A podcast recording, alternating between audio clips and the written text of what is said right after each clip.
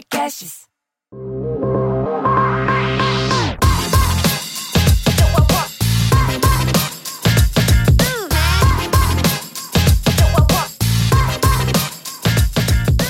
Olá, sejam bem-vindos ao Deep Growth, o podcast que aborda com profundidade o crescimento acelerado das empresas. Eu sou a Tayana Degmon, a Thay, e tenho aqui comigo o Gabriel Costa, mineiro.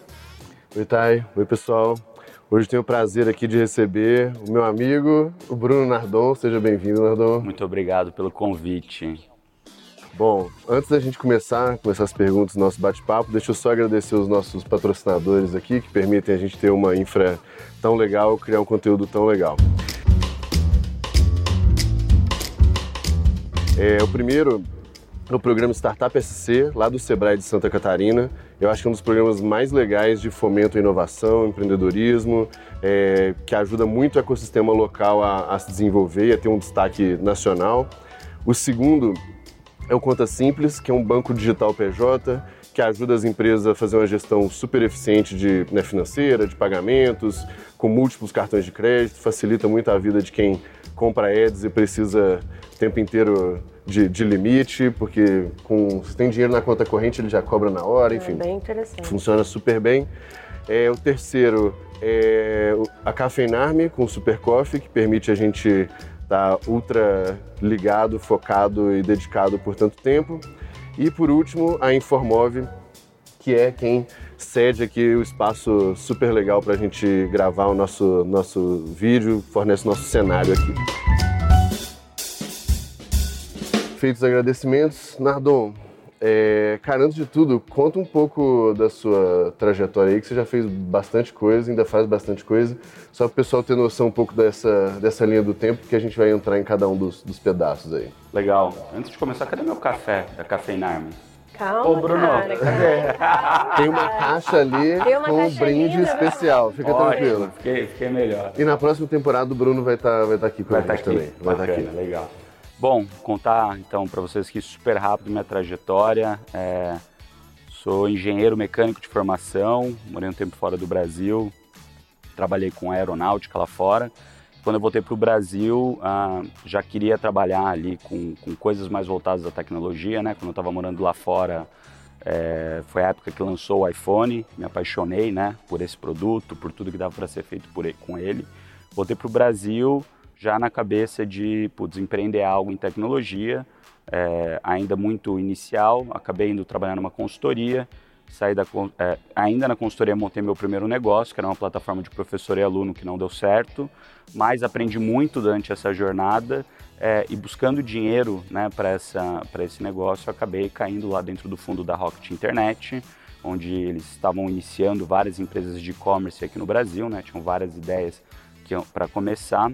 É, acabei indo para uma delas, ah, como um dos líderes lá, então eu mais os dois sócios ah, tocamos né, a Canui, que é um, um e-commerce voltado para o público masculino jovem, mais voltado para roupas e artigos esportivos. Ah, foi uma empresa que teve muito sucesso ali em dois anos, eh, em quatro anos, né? Depois a gente vendeu ela para a Dafit, lá no começo de 2015. Fiquei uma temporada na, na Dafit, 2015 e 16. Ah, daí depois conheci os fundadores da RAP, tinha começado lá na Colômbia. Eles me convidaram para ser sócio e abrir o um negócio aqui no Brasil. Então trouxe a RAP aqui para o Brasil, ah, liderei aí ah, a RAP por quase dois anos como CEO da operação, saí do dia a dia ali da operação e em paralelo montei o Gestão 4.0 com o Thales e com o Alfredo e também um fundo de investimento de startups que chama Nord Ventures. É, também visto como anjo ali desde 2013, então já tive outros negócios que eu não trouxe aqui com outros sócios que acabaram né, é, é, virando outras empresas grandes aí. E também investi em muitas empresas bacanas aí quando antes do fundo em mais de 15 empresas. Ah, delas quatro, cinco já estão indo super bem. Ah, o resto tudo morreu no meio do caminho. Normal Faz né? parte, faz, faz parte parte. do jogo Dessas aí que, que evoluíram bem, dá alguns exemplos aí pra Putz, tiveram algumas, talvez uma que, que, que é menos conhecida no público em geral, chama Liber Capital. Ela trabalha com uma plataforma de antecipação de recebíveis para grandes empresas, então é mais focado no B2B, mais fo- focado de negócio para negócio, né? Ah, e putz, tiveram algumas outras aí, uma também a BX Blue, que eu investi. Acabou de, de levantar, Acabou de uma, levantar grana, uma né? grana também lá com o pessoal da IGA, também investiu na Liber, olha que coincidência, né? É, então, e mais algumas outras aí, que, que algumas mais conhecidas, outras menos conhecidas. Antes da gente entrar em alguns aspectos aí da- das empresas e tal, é, uma coisa que eu acho bem legal de ouvir das pessoas é como que elas é, fizeram para se desenvolver mesmo e inclusive no meio da pressão absurda que, que é do né, que foi foram os últimos anos. É, uma vez que você sai da faculdade e praticamente já começa seu negócio, mesmo um que quebrou e depois a Canoe que já funcionou, como que você fez? Como que você fez e faz, na verdade, para continuar evoluindo? Aprender, se desenvolver. Cara, assim, acho que a primeira coisa é que eu sempre fui muito curioso sobre alguns temas específicos, né? É, e eu acho que já vem da minha formação lá desde quando eu era moleque. E que depois acabou, né? Eu acabei escolhendo ir para engenharia por causa disso, por a curiosidade de saber como as coisas acontecem, né? Como as coisas funcionam, por que, elas são o que elas são. E quando é, eu me formei, eu ainda buscava muito isso. A consultoria que eu fui era em estratégia, aprender como que as empresas funcionam. Mas de fato, o que eu via na época e que me chamava muito atenção, né, era, cara, por que, que essas empresas de internet funcionam do jeito que funcionam, como que elas são, né, e, e querendo pesquisar isso, querendo entender, querendo entender, cara, como que eu lanço um negócio do zero, ah, foi o que me moveu e que me move até hoje para, cara, ter essa vontade de né, lançar coisas. E eu acho que é muito mais, assim, não é, não é muito mais como eu fiz, é o, o que me deu a vontade de fazer. O como, eu acho que daí depende muito de cada momento de vida. Lá no começo, o primeiro negócio foi muito mais, cara, como que é, é, eu lanço um site? Quando a gente fala lá de 2010, lançar um site era muito diferente de lançar uma plataforma como é hoje. Hoje existem várias é, ferramentas que em um dia, dois, você já coloca um serviço no ar, já está rodando e se bobear você já está vendendo. Na época não tinham essas plataformas que eu conseguia lançar site, tinha que programar ali do zero, e daí eu aprendi muito sobre programa, aprendi que tinha front-end, back-end, que tinha pagamentos, que tudo era diferente, que era um, Você tem que conseguir encaixar. que você tem que conseguir encaixar, que puta, a tecnologia é, é, é, que você precisa para cada um desses é diferente. é, é, e e para mim isso também fez parte do, do meu aprendizado né, ao longo desse tempo. É, e cada coisa nova que eu lancei me trouxe um aprendizado novo, porque no fim do dia eu acho que a vida é muito sobre aprender algo novo, né? É, e às vezes quando a gente erra, não é porque a gente errou, porque a gente é, é burro, incompetente, mas é muitas vezes que a gente apenas não tinha aprendido aquele algo novo. E para cada fase nova da minha vida, eu acho que tiveram grandes aprendizados é, em temas diferentes, né? Lá no começo, com, com esse primeiro negócio, eu aprendi que as coisas não eram tão simples assim, né? Depois, quando a gente começou a Canu e putz, aprendi a gerir gente, é, saber, cara, como criar cultura, como levar todo mundo para um mesmo lugar, é, qual a diferença de ter pessoas muito boas e pessoas medianas. Putz, depois na Dafit, como, cara, transformar um negócio que já está vindo bem, mas para fazer ele ainda melhor ainda, mas agora com, com, com de um outro tamanho. Putz, na rápido, como crescer as coisas muito rápido, muito, muito rápido. E no gestão, depois, né, que a gente já tinha criado, eu, tanto o Thales e o Alfredo, já tínhamos criado muitas coisas, cara, como aproveitar tudo isso que a gente aprendeu, Consolidar. Não... consolidar e fazer de uma maneira muito mais simples, muito mais rápida, é, é, que parece que teve sucesso do dia para noite, mas na verdade, quando você olha para trás, foram 10 anos ou mais de cada um ali para que Somados para isso acontecer. É, eu, eu, eu falo. Bom, eu acompanhei, a gente vai entrar na gestão depois, assim, eu acompanhei o negócio desde antes de, de, de ir pro ar e tal. E eu lembro que no, no, no, início foi uma certa surpresa também de como o negócio tracionou, né, e tal. Mas ao mesmo tempo, é, quando eu comentava com algumas pessoas, eu falava, cara, é o, é o business que deu certo do dia pra noite em 10 anos, né? Porque, cara, Tem os 10 caras... anos de cada um. Isso, né? é. 30. Então, todo mundo batendo cabeça, dando certo, quebrando, dando certo de novo.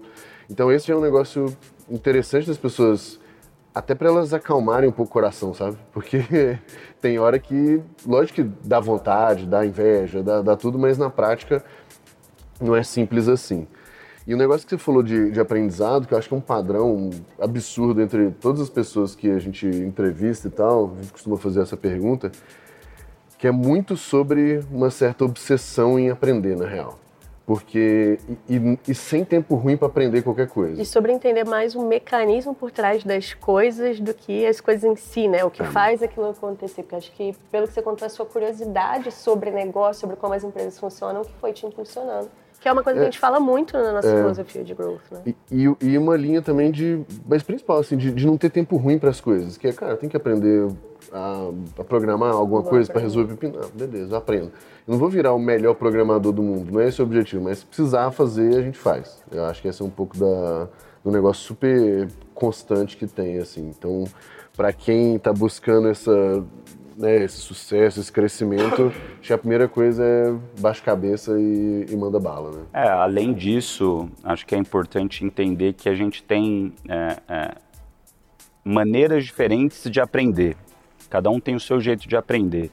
É, e normalmente, né, a grande maioria das pessoas que passaram por uma educação mais formal, de para a escola e para a faculdade, elas estão muito mais acostumadas a receber de um lado e de fato não colocar em prática, né? E as pessoas acham que elas estão em movimento porque elas estão lendo um livro, elas estão em movimento porque elas estão indo para né, é, é, curso, para o curso, etc. Mas de nada adianta você estar em movimento, você tem que ter uma ação. Como que eu tiro isso que eu aprendi e coloco na prática? Daí na hora que você coloca na prática, você vê que a teoria ela é muito diferente da prática, né? É, e na prática nada funciona. E daí depois que você colocou na prática e aprendeu e errou várias coisas naquele tema, você fala, poxa, agora eu já sei alguma coisa. Você começa a ensinar para os outros. E na hora que você começa a ensinar para os outros, de fato que você aprendeu, porque você pega aquele conceito que é super complexo, transforma ele em, cara, coisa simples para qualquer tipo de público aprender. E quando né, você passa por essa educação mais formal, muitas das pessoas acham que estão fazendo muita coisa, ah, estou estudando um monte, estou fazendo um monte de coisa. Na verdade, não, porque elas não estão tirando as coisas da prática e não estão, de fato, aprendendo, cara, como que o mundo real funciona. E na faculdade a gente é, é, é bem visto se a gente tirar 10 sozinho, né? Pelo menos na grande maioria das faculdades, na minha época. Não, você está colando de alguém, está errado, você tem que tirar 10 sozinho. E na vida real é completamente o contrário. Eu não quero que as pessoas tirem 10 sozinho, eu quero que as pessoas tirem 10 juntas o mais rápido possível. Porque se você tem uma empresa que você tem um problema para resolver, cara, tanto importa quem foi que trouxe a ideia ou quem foi que resolveu. Eu quero o resultado final e que aquilo impacte a empresa positivamente. Normalmente as pessoas têm ainda muito esse lado, ah não, foi eu que trouxe, não vou passar para ele. Em empresas maiores isso normalmente acontece. Ou mesmo, ah não, eu vou tentar faz, fazer sozinho porque o meu chefe, o meu superior vai ver que eu fiz sozinho, que eu consegui sozinho, então isso é positivo. E não, na verdade, cara, o melhor que eu sempre fiz na vida sempre foi isso. Falei, cara, é, eu não sei todas as coisas do mundo, é impossível saber todas as coisas do mundo, mas eu sei quem sabe aquilo profundamente. E se eu sei quem sabe aquilo profundamente, o que eu tenho que saber é fazer as perguntas corretas. E fazendo as perguntas corretas, eu vou falar: opa, para esse tema aqui, a melhor pessoa é o mineiro. Nesse tema aqui, é a Thay.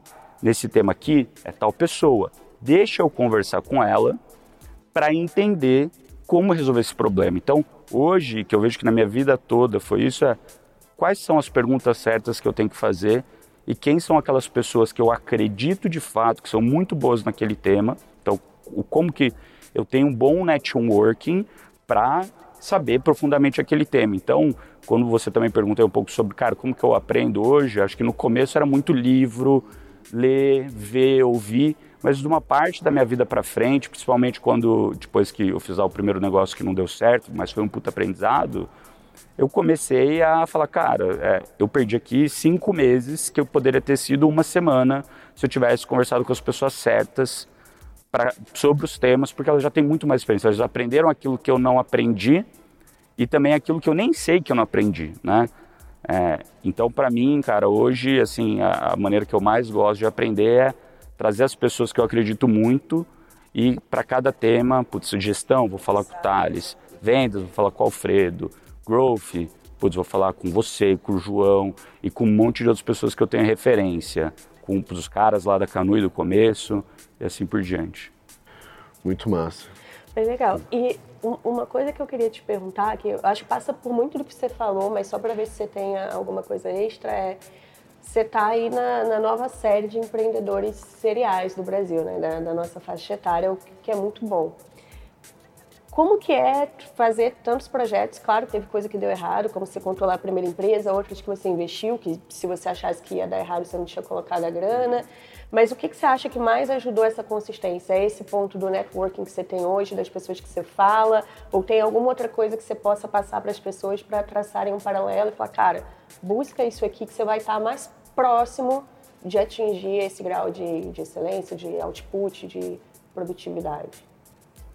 Putz, acho que a primeira coisa que eu falei, curiosidade, ser genuinamente curiosidade, eu acho que o objetivo ser descobrir algo novo e não ganhar dinheiro. Se você tem o objetivo de ganhar dinheiro, esquece, você está no jogo errado.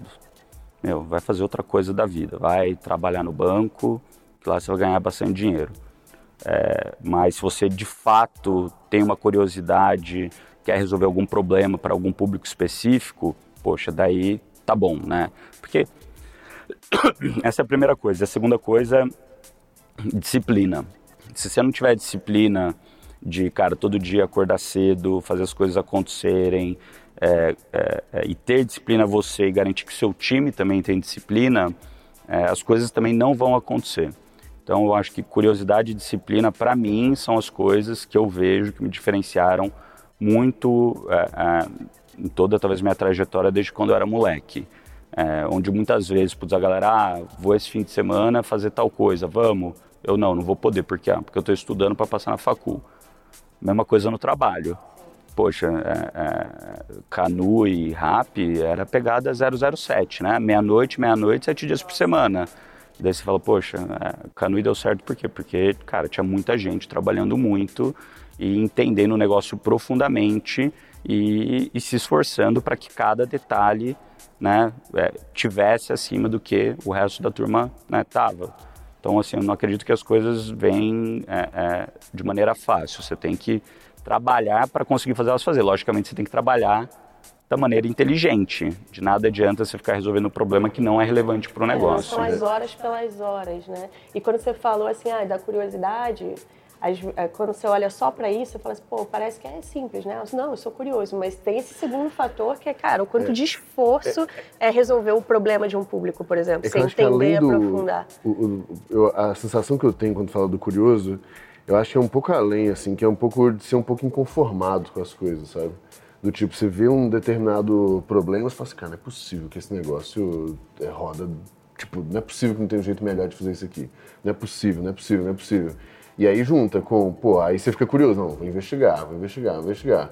E, e de uma forma extremamente consistente. E aí, cara, eu vou tentar uma vez, tentar de novo. E muita filosofia que a gente prega de growth de, de teste, né? Então não tem porquê é, tentar acertar de primeira as coisas. É uma besteira, na verdade. É muito mais sobre. Você falou dos cinco meses lá da primeira empresa. Cara, talvez alguém já teria te enxugado um negócio, te dado uma outra ideia, você teria testado um negócio mais rápido, pode ser que mudasse alguma coisa, ou no mínimo economizasse tempo nessa, nesse negócio. E Mas aí, eu, é. É, não, e aí esse lance de processo de aprendizado e tudo mais, cara, o que, que você acha que é o maior bullshit assim sobre growth? O que, que a galera entende? O que quer falar e você fala, pô, não é nada disso? Putz, essa é uma pergunta mais difícil, que eu já ouvi tanta bullshit todo dia. Mas eu acho que uma das coisas que as pessoas acreditam é que um vai ter bala de prata, né? Você vai fazer uma coisa que vai mudar o jogo e não é, são várias pequenas coisas feitas de maneira consistente ao longo do tempo que vão mudar o jogo. Então, essa é a primeira coisa. A segunda coisa também, que eu vejo que não é tanto bullshit, mas é muito mais, é, é, talvez pela falta de maturidade né, dos negócios ou de falta de conhecimento sobre growth, é achar que tudo se aplica a tudo. Né? Eu sempre falo isso, poxa, cara, growth no fim do dia é, é, é uma mentalidade de constante busca pelo crescimento de maneira eficiente, baseado em dados e métricas, olhando a jornada do cliente do começo ao fim né, dela dentro do seu negócio com foco nesse cliente. Quando você, quando você olha isso e, e, e você olha os tipos de empresa diferente, cada uma vai estar num nível de maturidade diferente onde você vai aplicar coisas muito mais rebuscadas, muito mais granuladas, e em outros você vai aplicar menos. Então, talvez o que eu vejo assim, é, é, é, as empresas acharem, né, talvez por falta de experiência, que tudo aquilo que a gente fala sobre growth, ah, vou medir retenção, vou medir custo de aquisição do cliente, é, vou medir um cohort, é, vou fazer esse tipo de segmentação, vai mudar o jogo. E às vezes o que vai mudar o jogo do cara é só mudar o onboarding que ele faz da tecnologia dele, que está de fato uma merda. Né? E ele está num grau de maturidade mais baixo. Então eu sempre falo isso, poxa, quando você olha para sua empresa, você tem que entender em que grau de maturidade você está para aplicar o, o, o, conceito ele sempre vale, mas para aplicar esse conceito de uma maneira mais granular ou menos granular. É, e para mim sair do zero para o 80% de maturidade é um negócio muito rápido. Em um ano você tira um negócio do zero para 80% e já vai dar dinheiro, é, já vai dar lucro, o negócio já vai funcionar. Só que agora ir do 80 para o 90 é mais um ano e meio, dois. Do 90 para o 93 é mais um ano e meio, dois. Vai ficando mais difícil, né? Essa... E, e vai ficando mais difícil, você precisa ter mais esforço, você precisa granularizar mais é, aquelas análises que você faz é, você vai precisar mudar o tipo de profissional que você tem dentro da tua empresa, vai ser muito mais esforço para crescer incrementalmente. Mas, só para veja que mais, é, no meu ponto de vista, o que muda e o que faz uma empresa ser perene e se diferenciar dos seus competidores é do 95 para cima. Só que o 95 para cima, todo mundo está ali no 90, 92. Do 95 para cima, vai demorar, vai ser difícil. É mesmo para você. Exato. É, o que eu costumo falar, e até lá no, no G4, né, nas, nas, nas aulas de growth lá, é que assim, que é bem isso assim, no início é mato alto total. Qualquer uma coisa mais ou menos você fizer, você já, você já consegue é, captar valor. Chega um ponto que assim, é, você precisa ter um mínimo de grau de especialização, porque agora não é aquele mato tão alto quanto era antes, então é um pouco mais delicado. Cara, chega num ponto que você precisa de um nível de, de sofisticação muito grande para realmente Exatamente. deixar o negócio retinho, bonitinho, não sei o quê. Mas é, é isso. E eu acho que as pessoas, às vezes, elas estão no momento que tem mato alto pra caramba, preocupadas com um detalhezinho. É, e tipo assim, nossa, será que vou cortar tudo retinho? Falei, meu filho, não tô nem enxergando ali na frente, né? Primeiro tira esse negócio todo e aí sim é, se preocupa em, em, em melhorar. O problema é que esses próximos passos são cada vez mais sofisticados, mais caros, você precisa de gente melhor, muito mais tempo para as coisas. Então acho que é uma. E, e além disso, talvez um, a maior, né, o, o, maior caso aí que eu vejo é que muita gente acha que growth é só área de marketing e é isso. E na verdade, growth, quando você pensa nisso, são todas as áreas da empresa, né? E cada uma delas vai estar em nível de maturidade diferente, dependendo do seu negócio. Então, às vezes, você está com um time de marketing que já está muito sofisticado, está lá no nível de maturidade do 92 indo para o 95, mas o seu time comercial de compras está lá na maturidade 40. De nada, é, de nada adianta você dar, né, focar mais em um, sendo que é aqui que está sendo o gargalo. E às vezes, putz, o comercial está lá em cima, mas TI é o gargalo e você está jogando fluxo para dentro do teu site, só que o site cai toda hora. E de nada adianta, daí putz. Ah, e daí você sobe TI lá para o mesmo nível e todo mundo sobe. Daí você começa a ficar com operações ruins, porque você não consegue entregar tudo aquilo. Então, é, como você consegue balancear isso? Eu acho que é tendo uma visão um pouco mais é, holística né, do negócio todo e não clusterizando cada negócio em silos diferentes.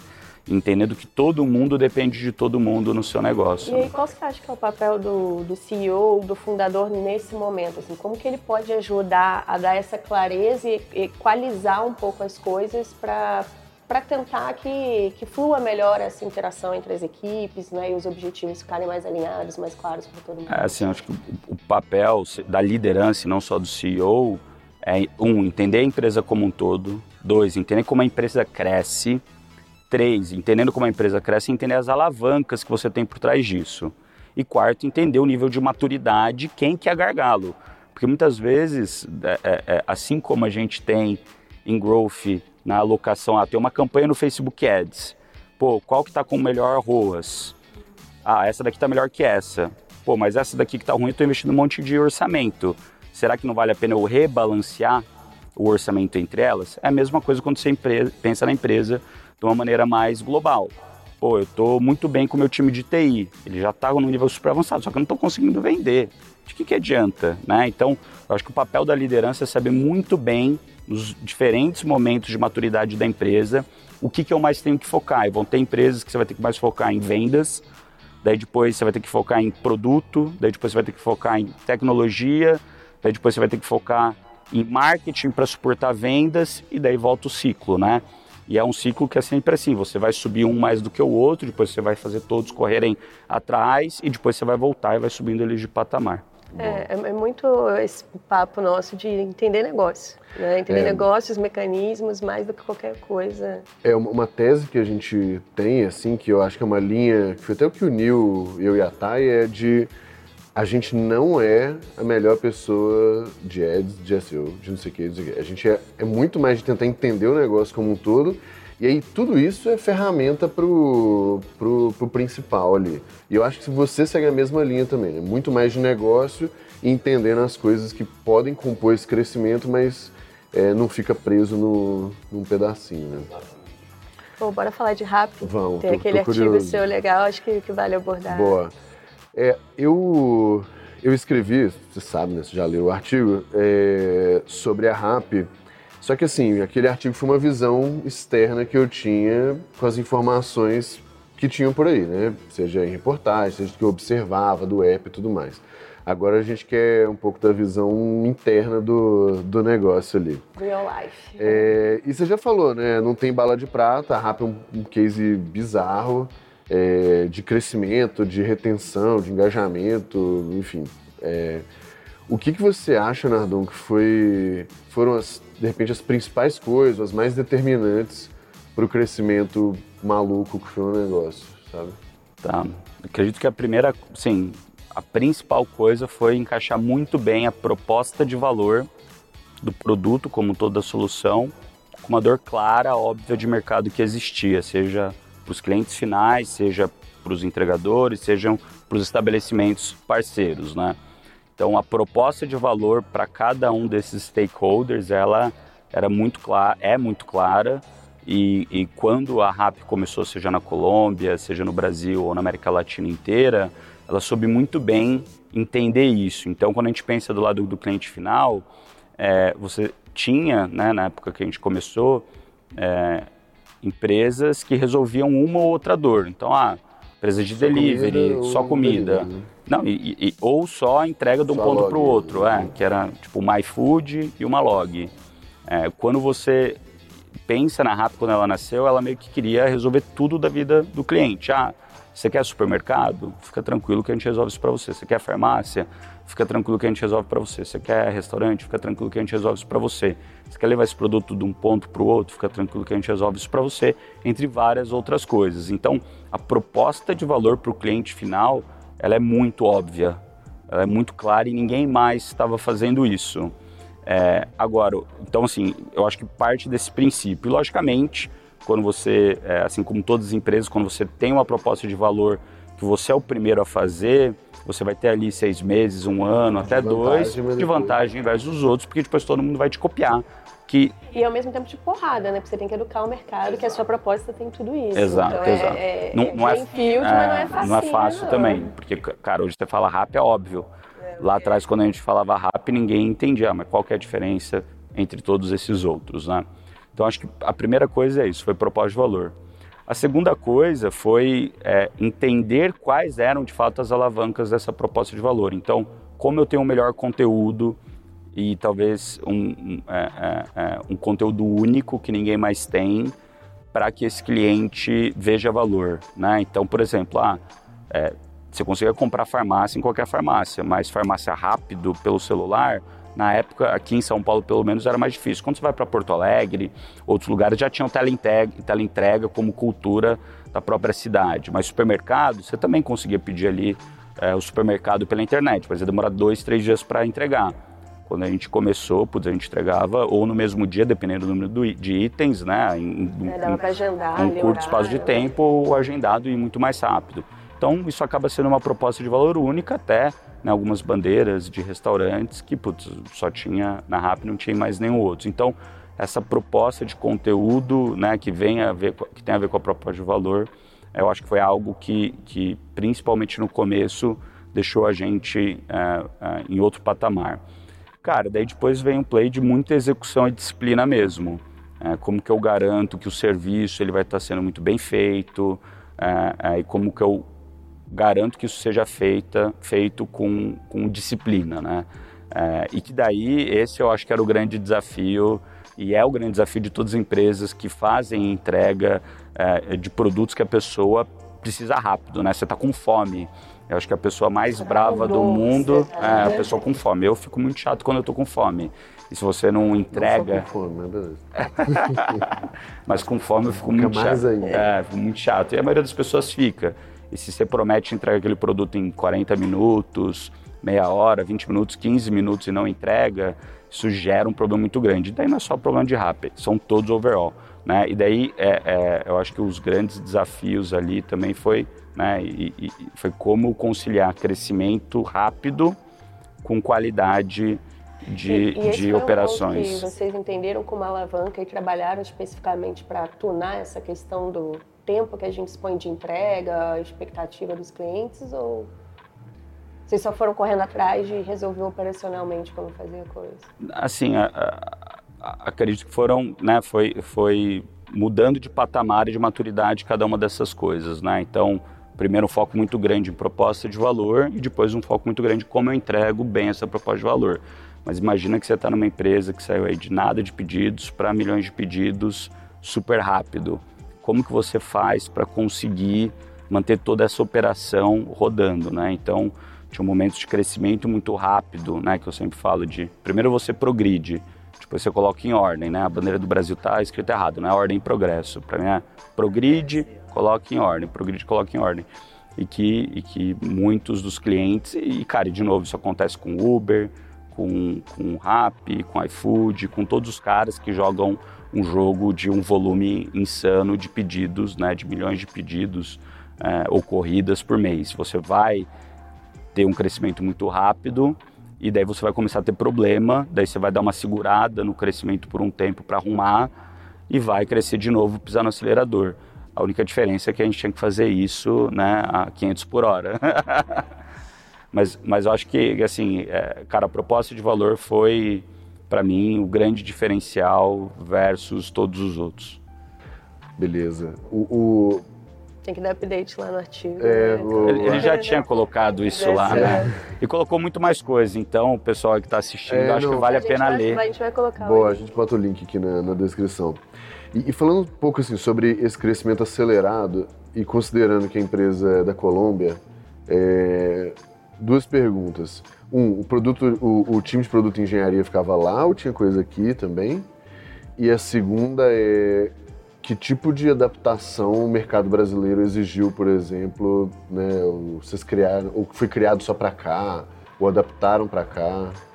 Bom, então primeira pergunta, o time de engenharia e produto ficava lá e aqui localmente a gente tem, né, hoje ainda mais, mas tinha na época, principalmente lá no começo, um time não de produto e não de engenharia, mas um time que eu chamo de operações de tecnologia, que basicamente era uh, uh, coisas mais locais ou integrações de, uh, de um sistema com outro para a gente garantir que as coisas que estavam sempre funcionando, logicamente que muitas das coisas já vinham pré-prontas de lá, e meio que funcionava igual em todos os países né, de, de Latam que a gente está.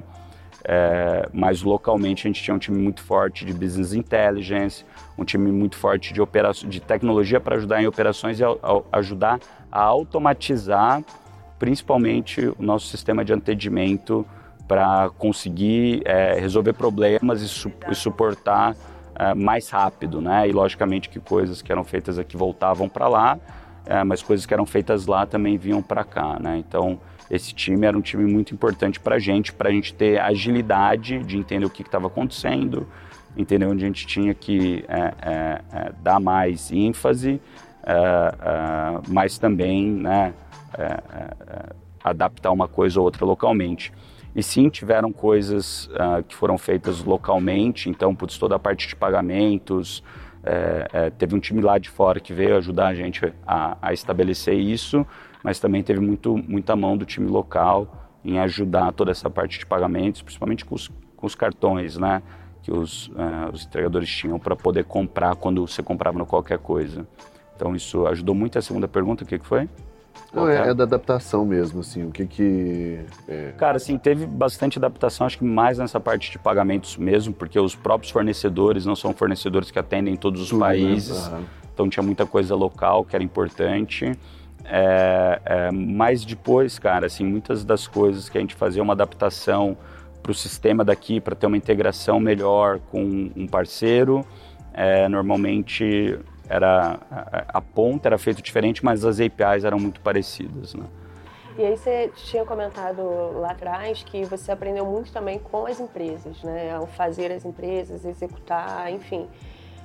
Com a RAP especificamente, qual foi o seu maior aprendizado? Boa pergunta.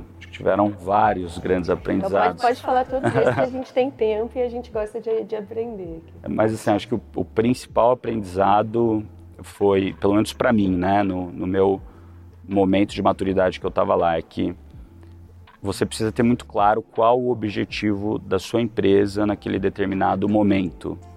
Então, uh, e, e, daí dando um passo para trás de rap, mas olhando uh, para trás das outras experiências que eu tive, né? Na Canui a gente tinha um objetivo muito claro que era crescer de forma eficiente e achar um modelo de negócio que desse lucro é, de certa forma rápido. Por quê? Porque a gente tinha investimento, mas nem tanto assim. Então, em dois anos e meio, a Canui é, já era lucrativa, bem lucrativa. Entregar esse resultado Exato.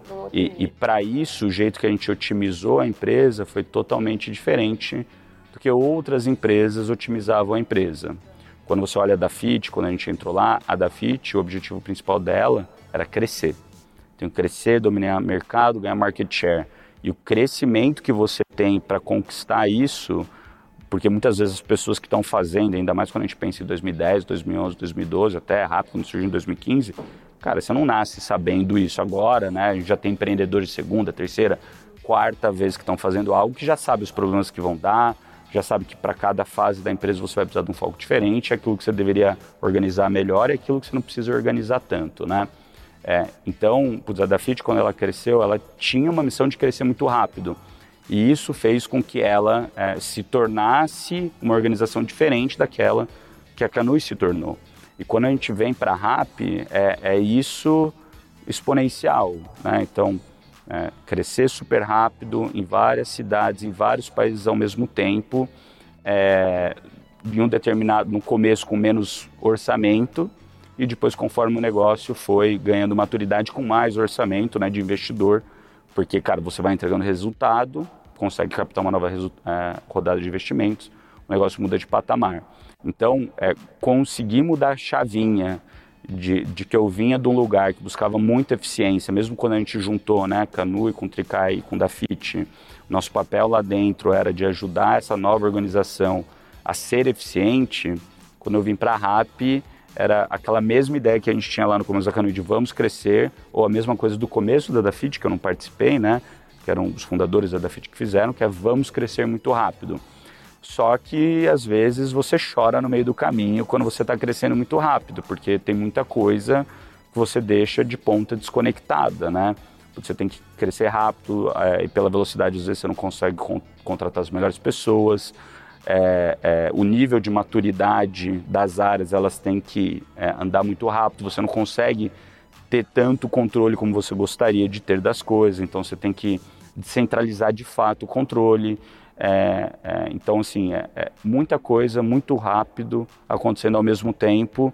E para mim, esse, que, que, é quase um caos, né? Que quando você olha o livro lá do, do Reid Hoffman, né, o fundador do LinkedIn, é, ele fala sobre isso, né? Blitzscaling. É exatamente isso, é cara, é, cresce muito rápido, você vai perder dinheiro no meio do caminho, em, é, é foque naquelas áreas que são as principais, nas alavancas que são as principais, mas vai para frente, porque lá na frente esse gasto de dinheiro, talvez não tão otimizado, uh, uh, você vai entender que vai fazer sentido. Então, para mim, o mais difícil, o maior aprendizado foi isso, de entender, cara, cada empresa é uma empresa diferente, cada empresa está num nível de maturidade diferente e o que você precisa entender muito claro é qual o seu objetivo de curto, médio e longo prazo e como você garante que todas as pessoas da organização, mesmo que elas discordem, elas comitem, né? O, o, Jeff Bezos que fala isso, né? Disagree and commit. Uh, disagree and commit. Cara, eu não estou de acordo, mas todo mundo acha que é o melhor? É. Então, cara, coloca né, aquela viseira de cavalo aqui na frente e foca aqui. Ah, mas porque ABC, cara, não, teu papel é executar isso muito bem. Eu vejo que empresas como a Ambev, por exemplo, eles são muito bons em fazer isso, né? Todas as empresas lá do, do 3G, né, do, da turma lá do Lema, né, da turma lá do Garantia, todas as empresas que eles fizeram, eles são muito bons em fazer isso, em, cara, é, vamos para esse caminho aqui. A maioria está de acordo que esse caminho é o caminho certo? A maioria está de acordo. Então o cara foca, não olha para o lado, executa. Porque é a execução e a disciplina de execução que vai fazer você chegar até lá. E se no meio do caminho você entender, putz, não é bem lá aquele caminho, é para cá, cara, é um batalhão se movendo com um general, vira. Todo mundo é, vira e vai, e entendeu? Sem aquela. Sem o eu avisei, não sei o quê, né? Que acabou. Não, acabou. É, não é isso, é tomar decisão, vai para frente. Então acho que isso para mim, de maneira geral, por momento que eu tava, foi meu maior aprendizado de. Cara, para você fazer uma organização nesse tamanho, andar dessa maneira, você precisa de pessoas dentro dela que tenham essa visão. Cara, vamos executar. Todo, a maioria está de acordo? Tá. Vamos para frente, entendeu? É, eu, eu, gostei disso porque uma das coisas que, que eu também defendo que é uma, uma habilidade super difícil é a habilidade de, no fim das contas, navegar no meio do caos. O caos existe e aí as pessoas, eu acho que às vezes elas ficam tentando organizar, acabar com o né? caos, né? organizar ou apagar um incêndio e tal. E na prática é, não tem como. Já aceita que é um caos mesmo a grande diferença é como que você lida com esse negócio e o quanto você consegue navegar sem se distrair no meio daquele negócio. E o problema é que, é, eu falo que a gente sempre vai pagar um preço lá pelas decisões e esse preço é, tem juros, e geralmente juros muito altos. Então, se você vacila e toma uma decisão errada agora e demora a concluir alguma coisa, esses juros fica muito alto, né? Muito tempo que você deixa para trás, ainda mais num, num, modelo igual a RAP, pô, se você vacila aqui em dois meses você está aumentando, sei lá, 200 mil pedidos a mais no mês, pronto, um errinho vira um negócio muito gigantesco, gigantesco né?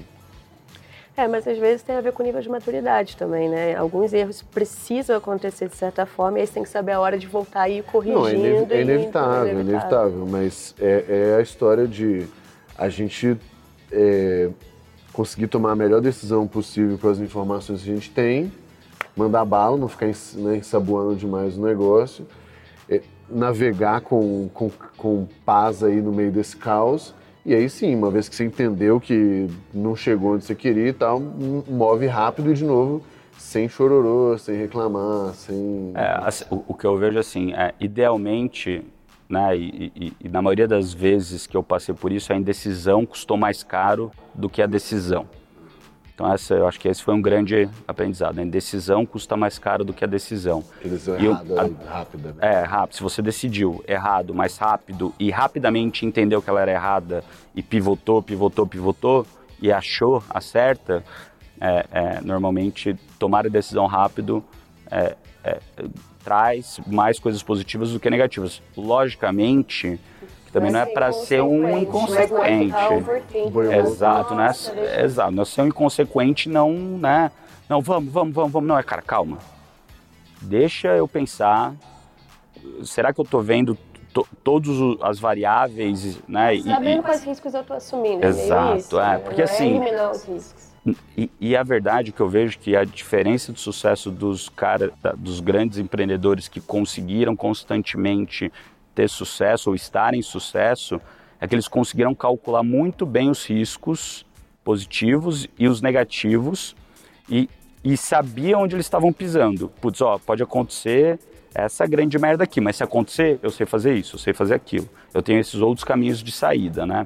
E, e agora, mesmo assim, é importante você passar por esse momento de entender quais são os riscos e principalmente ouvir as pessoas e outros pontos de vista para ajudarem você a construir uma visão um pouco mais acurada daquele problema, porque a gente não tem todas as informações, a gente não tem todos os pontos de vista. Por isso que eu vejo, e cada vez mais equipes diversas, com pessoas de backgrounds diferentes, cara, é, é, são super importantes, porque cada uma vai pensar naquele problema, nas consequências de você errar naquele problema de uma maneira diferente porque vai doer mais de um lado ou mais do outro. Eu falo que quando, quando você tem isso mesmo, perspectivas diferentes, você diminui a quantidade de ponto cego, né? Exato. Cara, você está sozinho, é inevitável você não conseguir ver alguma coisa, pela sua posição, pelo, pelo que você tem de informação, pelo que é, né, você tem de, de, limitação mesmo, de conhecimento e tudo mais. E, e é, é legal, porque assim, quando você conversa com, com pessoas que são muito mais experientes que você, às vezes é muito trivial para o cara achar um, um, ponto cego ali, né? E aí, eu, direto, assim, converso com o Rigonati, um deles, é. com o Eric, com outros amigos. Porra, pensei um mês no negócio, olhei, olhei, olhei, olhei, olhei. O cara bateu e falou assim: é, mas tem esse problema aqui. E não é genialidade, é simplesmente uma perspectiva diferente, geralmente por, por experiência do negócio, né? É, por, por, por já ter visto várias vezes sobre vários, vários ângulos diferentes, exatamente. vários negócios diferentes, entende que, putz, tem muita coisa que tem conexão entre si, né? Cara, a gente. Acho que quando. Eu, eu, pelo menos tinha isso. Quando eu via empresas que cresciam muito rápido assim, eu tinha uma, claro, uma certa. Né, uma grande admiração, mas eu acho que eu glamorizava demais as coisas, assim. E aí, quando eu passei na RD, eu vi um pouco disso, de o quanto dói por dentro esse crescimento.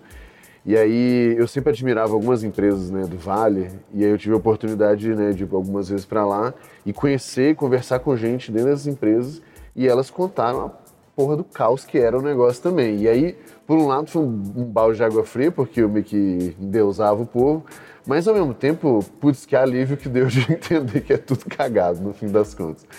É, no caso da RAP, o que que tirando, tirando um pouco do, do, do glamour e, e, do mérito, lógico, do, do, crescimento, que tipo de coisas, de dores ou bizarrices que aconteciam que as pessoas, por exemplo, de fora não, não, não conseguem ver, sabe?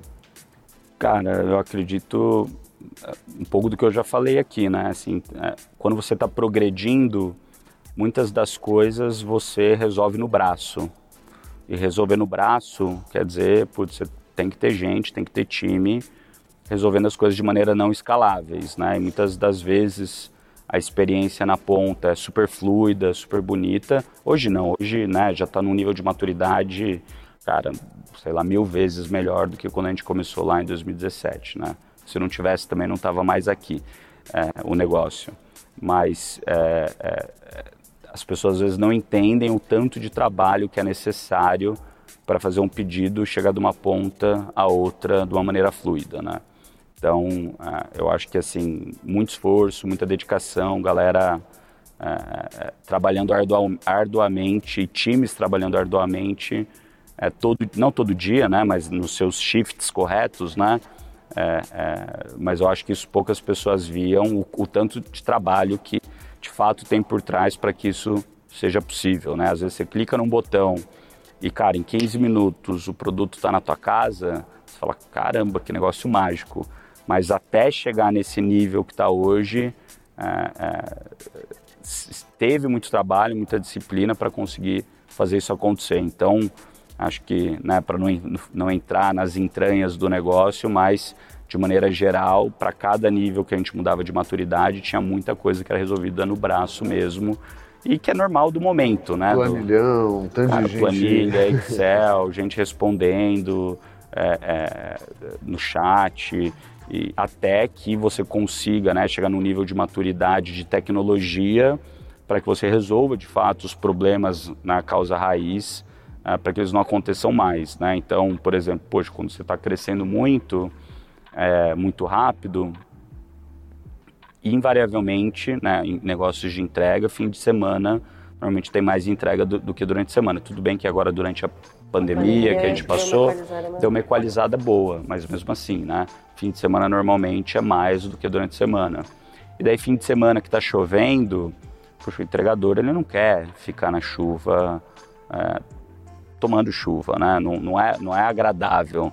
E ninguém é, quer sair para E ninguém quer sair para comer em algum lugar. Então, né, agora, tirando, né, antes da pandemia, então, o que acontecia era que aumentava muito a demanda de pedidos e caía muito a oferta de, de entregadores disponíveis para fazer aquela entrega, né? Então, cara, nesses momentos a vida era um pouco um caos, porque principalmente no começo, né? Porque é, como a gente estava crescendo muito rápido, o time de operações não dava conta de trazer os entregadores é, é, no volume para conseguir atender essa demanda. Então tinha muita coisa ali de tipo avisar o cliente é, que está chovendo e que vai demorar mais a entrega, aumentar também o valor da entrega para remunerar melhor o entregador, para que ele também ficasse uh, mais tempo na plataforma, né? Então, assim, acho que tiveram, é, é, é são várias pequenas coisas que para cada momento de maturidade existiu na RAP, é, é, e, e, desde quando eu saí, né, existiram vários outros, é, é, que as pessoas não veem e acham, não, é maravilha, mil, mil maravilhas, que nem se acha que o Uber é mil maravilhas, né? Você aperta, vem do lado e vai, mas, cara, tem um, um trilhão de coisas que acontecem por trás, que, que, são, que são do momento de maturidade de cada um dos negócios. Então, não tem um específico assim, acho que são vários pequenos, assim como não existe uma bala de prata, são vários pequenos problemas, é, várias coisas. Uma, uma curiosidade que eu fiquei aí bastante até mais do, do, lado empreendedor é quando você fala dos níveis de maturidade, olhando em retrospecto a gente consegue perceber melhor, né? Ah, esse aqui foi um momento que a gente percebeu tal coisa acontecendo, fez tal mudança, mas às vezes quando você está ali no flow, é mais difícil você saber, cara, ó, mudamos aqui o nível de maturidade, precisa agora ir para cá, precisa ir para lá. É, você tem alguma sugestão? Assim, quais são as sutilezas que você acha que são mais que mais destacam que cara está na hora de uma mudança ou isso aqui precisa ir para um, um próximo nível? É, suporte? É, é, da onde vêm os sinais que você, que você consegue hoje com a experiência que você tem perceber e falar assim, hum, isso aqui agora a gente eu sei que não é assim, tá? Eu, na verdade, ninguém senta raramente, às vezes até acontece sentar e falar temos que ter essa discussão, mas é mais fluido que isso. Mas o que, que você acha que são os sinais, fatores, ah. os sinais de que precisamos mudar um pouco aqui, é outro nível? Vamos lá, eu acho que você tem normalmente quatro níveis, né? Que você vai ter o tempo ao longo do tempo. Né? O primeiro momento você vai colocar, você não sabe talvez o que, que você vai fazer que vai dar resultado numa determinada área ou numa determinada tarefa. Você tem uma hipótese, né? Assim como vocês bem falam em ensino em growth, cara, você testa, você mede, você aprende. Deu certo, escala. Deu errado, refaz o seu teste, reformula a tua hipótese e roda esse loop infinitamente. É, eu acredito que quando você está começando algo novo, né, ou quando você está nesse fluxo de putz, a empresa está crescendo, várias coisas novas vão surgindo. Mas vamos pensar, começou agora uma empresa aqui. Daí você vai colocar lá o time de vendas para começar a vender o produto que você criou. Beleza, o time de vendas começou a vender. Cara, você vai ter três vendedores. Um vendedor vai vender, cada um vai vender do seu jeito, porque você não sabe o que, que funciona e o que, que não funciona. Vai ser algo que você vai fazer de uma maneira não escalável, que vai ser no braço. Mas você vai aprender muito durante esse tempo o que, que funciona melhor. Então você vai ver que tal pessoa faz no começo do dia dela uma tarefa específica, por exemplo, uma lista de quem ela vai ligar. Pois isso ajuda ela a performar melhor do que as outras. Deixa eu pegar esse pedaço aqui de processo que ela faz e ensinar todo mundo a fazer o mesmo processo. Daí você né, começa com um pequeno processo que todo mundo começa a performar de uma maneira melhor, mas vai ter dia que você vai entregar muito resultado, dia que vai entregar menos resultado. E daí você pega aquele vendedor que putz, melhor vende, coloca tudo numa receitinha de bolo e faz, ensina todo mundo para fazer aquilo. O que aconteceu? Você começou com pessoas que cada uma entregava num nível, você não tinha, é, é, é, você não sabia qual, o que, que ia ser a entrega de fato, para um negócio que é mais processual, que agora você tem processos, então você começou com pessoas, vai para processos. Na hora que você colocar esses processos, você vai ter mais, é, é, você vai saber, vai, vai ter mais percepção de uma entrega constante. E daí, uma vez que você tem esses processos rodando, você fala, cara, quais são os processos os 20% dos processos que dão 80% do trabalho e eu consigo automatizar e sistematizar eles, eu consigo de alguma maneira criar um sistema, colocar uma, uma ferramenta ou algo para solucionar eles de uma maneira que aqueles mesmos três vendedores que antes não tinham, uh, uh, não sabia qual que ia ser o resultado, agora já tem mais previsibilidade do resultado, que eles consigam entregar mais resultados, você fala, opa, tem, então você coloca sistemas. Uma vez que você colocou sistemas, o que, que vai acontecer? O resultado vai subir com aquelas mesmas três pessoas e você vai entrar no nível de escala. Então, normalmente, né, que, que você fala, putz, você vê a hora que você percebe, né, voltando para a tua pergunta, que você percebe de fato, putz, agora é a hora de mudar e mudar o nível de maturidade. Normalmente, o que você vai perceber é o seguinte, pô, chegou no limite desse time. Não dá mais para ser na força bruta. Não dá mais para ser na força bruta. O que, que eu posso fazer? Eu posso colocar, né, crescer lateralmente, colocando mais vendedor, e tudo bem.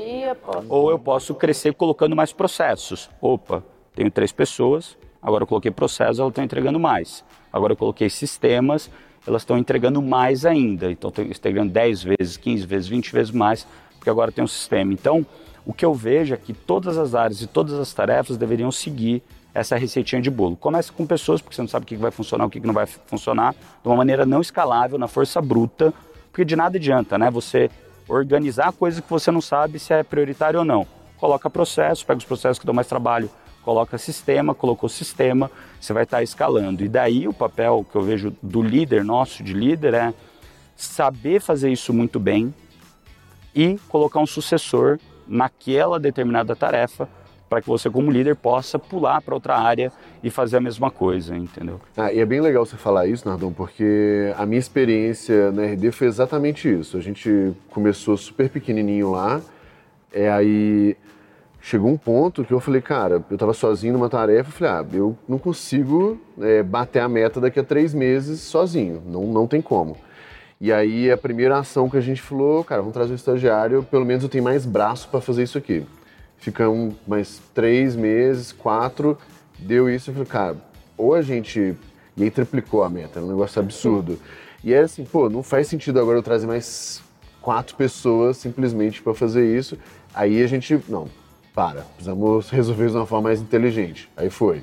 Aí vai na força bruta lá, um Excelzão, que já melhorava o negócio. E foi isso, a gente fez grandes movimentos quando a gente chegava à conclusão que desse jeito não dá mais. Sabe, eu até dá, mas mais dois meses, mais três meses. A partir daqui é loucura. Então acho que é um bom. E, e, um e, e, do mesmo jeito disso, né, que eu falo de, cara, coloca pessoas, processos e sistemas, tem muitas coisas que você pode fazer o resto da tua vida só com pessoas e processos. Que você não precisa colocar sistema, você não precisa focar tanto, porque uma vez que você entende que aquilo é, é, não move de fato ponteiro, talvez não seja ali que você de, deveria dedicar mais tempo dos seus recursos de tecnologia ou do time de automatização para mudar de patamar, porque não é ali que a dor está grande. Então, é, é, que nem eu falei aqui no começo do papo, é muito importante a gente entender as diferenças entre as áreas e o que, que cada área da empresa deveria ter ou em que momento de maturidade ela deveria ter para a gente chegar num determinado resultado. Se você pensar né, que são várias barras, né, cada área são várias barras diferentes uma do lado da outra, né, imaginando aquele gráfico, gráficozinho de, no Excel, né, de barra, e você pensa, putz, para eu chegar no resultado 1, às vezes o resultado 1 você vai precisar de um nível de maturidade de 40% do marketing, 40% de TI, 20% do comercial e 80% de operações. Para você chegar no resultado 1. Mas daí quando você vai no então ele não, para você chegar naquele resultado um de meta, de faturamento, de receita, etc, você vai precisar chegar tá aqui. Então ele não é linear para cada uma das áreas. Mas para você ir para o resultado 2, às vezes você vai precisar, tipo, 80% de operações, e operações nunca mais vai precisar passar nos 80%. Até o resultado 10, 80% já é suficiente. Mas daí você vai precisar subir as outras áreas. Então, acho que também tem muito, né, entender o momento que você está para saber é, o tanto de prioridade e esforço que você vai colocar em cada área. Beleza, e aí a gente quer falar também sobre gestão, que é um negócio que cresceu pra caramba, e depois a gente vai para as perguntas extras da comunidade. E aí, aproveitando, quem está assistindo a gente no YouTube ou quem está ouvindo o podcast, vai lá no YouTube ver também, que está gravado em vídeo. É, a gente tem sempre conteúdo extra de cada episódio, além de vários outros conteúdos na nossa comunidade da Growth Leaders Academy. Então, quem tiver interesse em ouvir as perguntas extras, enviar perguntas para as próximas temporadas, participar dos fóruns de discussão com outros especialistas super bacanas, é só acessar growthleaders.academy e você vai ver lá o plano de comunidade, tem curso também, vários, várias outras fontes para quem quer aprender mais sobre growth, sobre marketing. É, beleza, recado dado. Vamos falar de gestão, cara. O gestão é um case, o Gabriel acompanhou mais, né? Acho que você até pode puxar essa que você é. viu ali do começo, a coisa surgindo. Perfeito. O, o, o, gestão acho que é um caso super legal. A gente já começou a falar do, do sucesso, do overnight success de 10 anos, né? É, uhum. E na minha opinião, e aí você me corrija se estiver errado, mas um dos grandes. É, acho que tem dois grandes fatores que eu acho que foram mais determinantes ali para o sucesso do gestão, que é um, vocês combinarem experiências muito diferentes ali, né, criar uma certa tríade super complementar. E o dois, acertar a persona é muito forte, assim, que pelo que eu entendo, pelo que eu vejo, são cara, empresas tradicionais que estão querendo é, inovar em gestão e tal. Então, empresas ultramente, é, é bizarramente lucrativas, é, com faturamentos ridículos, de altos, né, no caso, mas que entendem que, pô, ou estão ultrapassados ou querem se modernizar e tal. Primeiro, faz sentido essa tese aí do... Faz sentido, e assim, acho que até as pessoas que, né, as empresas e, as, e os líderes dessas empresas que vão no gestão, eles estão em sucesso porque, de fato, eles continuam sempre querendo melhorar e eles sabem que o que eles sabem não é suficiente. Não é suficiente então, assim, é, é, meio que uma, é uma seleção adversa de pessoas boas que sabem que, que, que eles precisam continuar evoluindo para continuar em sucesso. Então, e eu acho isso, cara, fantástico, né? Quando eu vejo o pessoal lá no gestão, é, as empresas e tal, que você vê e fala, cara, esse cara teve sucesso porque ele é genuinamente curioso e inconformado, que foi uma das coisas que a gente falou lá no começo, né, aqui do papo. Cara, você sendo genuinamente curioso e inconformado foi o que fez as empresas dessas pessoas darem certo e pelo fato deles continuarem sendo genuinamente curiosos e inconformados é o que vai fazer elas continuarem tendo sucesso, né? Então, eu acho que esse é um ponto, cara, super positivo, né, que a gente, querendo ou não querendo, conseguiu atrair uh, uh, para gestão e, de fato, isso que você falou no começo, né? Acho que, que a tríade ali, né? O Thales falando muito sobre gestão, o Alfredo sobre vendas e eu falando sobre growth, né? Dessa maneira um pouco mais estratégica, uh, e não no, no, detalhe, ah, de, é assim que você faz com o Facebook Ads, que é o que importa de fato para os líderes que estão ali, né? É, eu acho que foi o que, que fez a gente né, ter o overnight success aí. Overnight success. E aí, tendo muita empresa tradicional, que, quais que são os maiores desafios de growth e aprendizado que essas empresas acabam tendo com vocês no Gestão 4.0? Eu acho que a primeira coisa, acho não, né? A primeira coisa que eles têm de fato é, é, é de desafio, né? É, um, entender o que, que faz a empresa deles crescer muitos deles não têm claro uma, uma metodologia para falar, olha, o que faz a minha empresa crescer e, o meu, e a, a grande alavanca que fez eu ter sucesso foi o produto. Ou foi. Ele sabe que ele tem sucesso, mas ele não entende a, como a máquina funciona. Isso, exatamente. Então acho que essa é a primeira coisa. Como que a minha máquina funciona hoje? É o meu time de vendas que é diferenciado? É o produto, solução que eu criei, que ela é muito clara, é uma dor muito óbvia do mercado que eu estou resolvendo? Putz, é um canal de distribuição que eu usei diferente e que é proprietário meu e que faz eu estar muito à frente do resto, ou é o meu modelo de monetização junto com essas três outras coisas que fazem que eu esteja, é, é que eu tenha um negócio muito diferenciado. Né? Então, acho que a primeira coisa, o primeiro desafio desses leads é entender quais, é, como a máquina funciona e quais alavancas ele tem que puxar. E uma vez que ele entende isso, o segundo ponto é entender que nível de maturidade que eu tô em cada uma dessas áreas, seja nessa minha máquina, cada uma das áreas, cada um dos departamentos da minha empresa, para fazer exatamente isso que a gente já veio discutindo até agora. Poxa, às vezes o meu time de vendas está muito bom e o que está segurando o meu crescimento hoje é produto. Às vezes aqui o que está segurando o meu crescimento é, é monetização, etc. Então, é, é, eu vejo que todos que vão lá, eles saem de lá entendendo muito mais claramente como o negócio deles funciona, com frameworks e metodologias claras e que nível de maturidade está cada um e onde eles deveriam começar focando o esforço deles. É, agora, qual que é o. É, então, esse para mim é o maior problema, que é um problema meio que estratégico, conceitual. Agora, se você for ver de cada uma das empresas, cara, todas as empresas são muito heterogêneas que passam por lá. Então, tem empresas que são consultorias, empresas de serviços, empresas de produto, empresas que são para o B2C, para o B2B, é, indústrias, lojas, é, é, putz, empresas de serviço com 15 mil colaboradores. Então depende muito da empresa. É muito legal, né? Deve gerar um aprendizado é, ferrado. A, a gente, a gente, assim, eu acho que o do gestão ainda num, num nível acima, né? Porque nas nossas mentorias a gente fala que é, você falou sobre aprendizado, eu acho que eu tenho dois grandes métodos hoje. Um é o podcast e outro é a mentoria.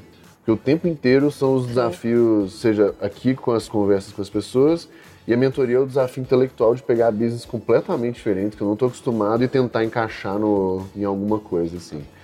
E no, no caso do, do gestão ainda, o que eu acho que é bem legal é que, assim, o fato das empresas serem muito grandes, né, terem né, faturamentos muito altos e tal, é, e terem muito mato alto também, cara, qualquer acerto de 5% é do cara né? é, é muito é um explosivo. Impacto, exato. É, é muito incomparável. Assim. Então, até isso, a percepção de ROI deles é muito imediata, né? Porque o pessoal fala, ah, mas é um ticket muito alto. Eu falei, cara, mas esse cara ele melhora 0,1% no mês, o negócio já, puta, já, já foi embora. E, e, assim, o mais legal é ver, né, continuar conversando com a comunidade de gestores, né, os aluminais que passaram pela gestão e vendo os casos de sucesso. Você vê que eles saem de lá, aplicam três, quatro coisas que eles, as prioritárias que eles aprenderam no fim de semana inteiro, e cara, o negócio de fato deslancha em crescimento de novo. Porque às vezes era uma coisa que ele não percebia que estava segurando o crescimento dele, como você disse, né? Já tem um faturamento alto e, putz, ele simplesmente não sabia que ele tinha aquele problema ou aquela oportunidade. E quando ele vê e enxerga aquela menina, poxa, eu não sabia que eu não sabia isso, é normal, normal, ele não tinha aprendido ainda. Ele começa a cuidar melhor, bum, a empresa desengata, que é aquilo que eu falei, né? Você vai ter níveis de maturidade diferente, na hora que você libera um, bum, todos crescem é, juntos, né? Show. Cara, animal. Toda vez que eu e o Nardô a gente conversa, a gente fica, eu pelo menos fico com a sensação que daria pra ficar um bom, tempo, um bom tempo. Vamos continuar então, pô. Na próxima temporada a gente faz a gente, mais a gente um faz agora, fica tranquilo. Boa, legal. Bora pedir as dicas pra ele aí. Bom, é, pra gente encerrar, Nardon, é, a gente sempre faz a mesma pergunta para todos os convidados, que é assim, a indicação de três coisas. Pode ser pessoas, referência, artigo, livro, qualquer coisa é, conteúdos aí de um modo geral que você recomenda para as pessoas seguirem e ficarem melhor? Bom, primeiro, me segue lá no Instagram. Boa, é isso aí. Bruno.nardon. Dou várias dicas de liderança, de growth, entre várias outras coisas lá. Então, seu é primeiro para seguir. Posto uns memes para galera dar risada, né? que nem tudo é sério. Não posto minha vida pessoal, só sobre trabalho e negócios. Você não posta seu lifestyle? Não, sua... não, muito pouco. Não. Isso daí eu tento manter privada. É, do segundo, segundo, talvez um livro que é muito bom, que eu li recentemente, é o da Netflix, né? A regra é não ter regras. Acho que todo mundo talvez deve já estar... É a segunda, já é a segunda é, recomendação. Bastante, a gente já chegou à conclusão que esse que a gente ler, vai ter que ler, que... porque... Então esse livro é muito bom, é, leiam, bem bacana. É um outro livro também que eu li faz não muito tempo é o The Billion Dollar Coach, The Trillion Dollar Coach, né? Billion, The Trillion Dollar Coach, que é sobre o Campbell, que era um, na né, história dele quando ele era ele era um, um, técnico de um time de futebol americano, começou a trabalhar na Apple e depois ele foi trabalhando em grandes organizações e acabou virando meio que o, o coach, né, o mentor. Vale, do Steve Jobs, do, da turma lá da, da, do Google, etc. E eu acho que tem alguns aprendizados ali que são muito interessantes que ele passa no livro, é, que vale a pena ler também, tá? E o terceiro é segue lá o Gestão 4.0 também, que lá tem bastante coisa legal. Show demais. Cara, super obrigado pelo seu tempo. Obrigado, eu. Valeu. Bruno. Até a próxima, pessoal.